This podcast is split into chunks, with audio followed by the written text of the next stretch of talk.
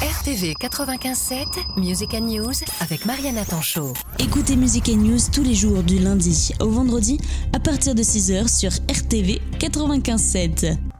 Bonjour, je m'appelle Elisabeth Michaud et je suis la responsable de l'action Les Lumières de Femmes. Alors cette action, en fait, c'est parti d'une idée, c'est représenter les femmes au mieux possible dans les métiers à caractère plutôt masculin. Là-dessus est venu se greffer euh, ben, les, JO, de cette année. Donc 2024 est une grande année pour le loire puisque la flamme va traverser le loire Donc on a sollicité le CDOS pour pouvoir intégrer euh, ce qu'ils appellent l'exposition euh, itinérante sur deux ans. Et donc ça a été accepté. Donc on a juxtaposé des femmes dans les métiers d'hommes avec des femmes dans le sport et on va en faire des portraits avec des légendes. En tout, une vingtaine. Là, on va préparer une dizaine de sportives. Et après, il y a dix femmes d'un caractère plus euh, travail. Genre, par exemple, la première femme qui a eu son diplôme de médecine et qui a pu intégrer la médecine.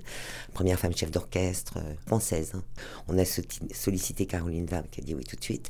Après, donc, on est avec Afida, Afida en partenariat avec Leila Inouski qui travaille sur Louis Armand. Donc c'est les Lumières de la ville quand même qui portent le projet. Moi je, travaille essentiellement pour eux, hein. je suis avec eux. Il y a également euh, toutes les femmes partenaires à côté. Donc je connais d'anciennes actions qui sont venues se greffer sur le projet. Michel Talata, sans le rien ne serait possible, c'est l'artiste. Et sûrement plein d'autres que j'oublie parce que on est énormément en tout. Je crois que ça représente quand même. Et il y a bien sûr, avec Lucas. Enfin voilà, il y a deux versions. Il y a, les portraits qui vont être tirés en connaissances informatiques sur l'intelligence artificielle pour le comment dirais-je, dégrossir ce truc qui fait peur, pour en aborder des, contours plus simples, qui vont faire des contours simples à remplir et à donner de l'âme avec les femmes en atelier artistique qui vont travailler avec Michel. Ça commence en février, là, le premier atelier le, le 22 février. On doit remettre deux portraits au minimum euh, fin mars, et après on a jusqu'à juin pour remettre les 20 portraits.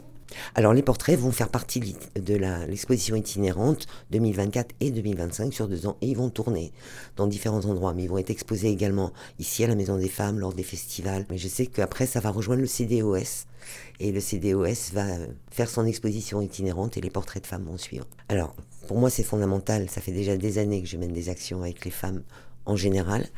Euh, d'abord parce que je trouve qu'on n'est pas assez... Euh, représenter dans la... Enfin, les femmes ont peur de leur connaissance et surtout ont peur de se lancer dans des choses qui les font se dépasser.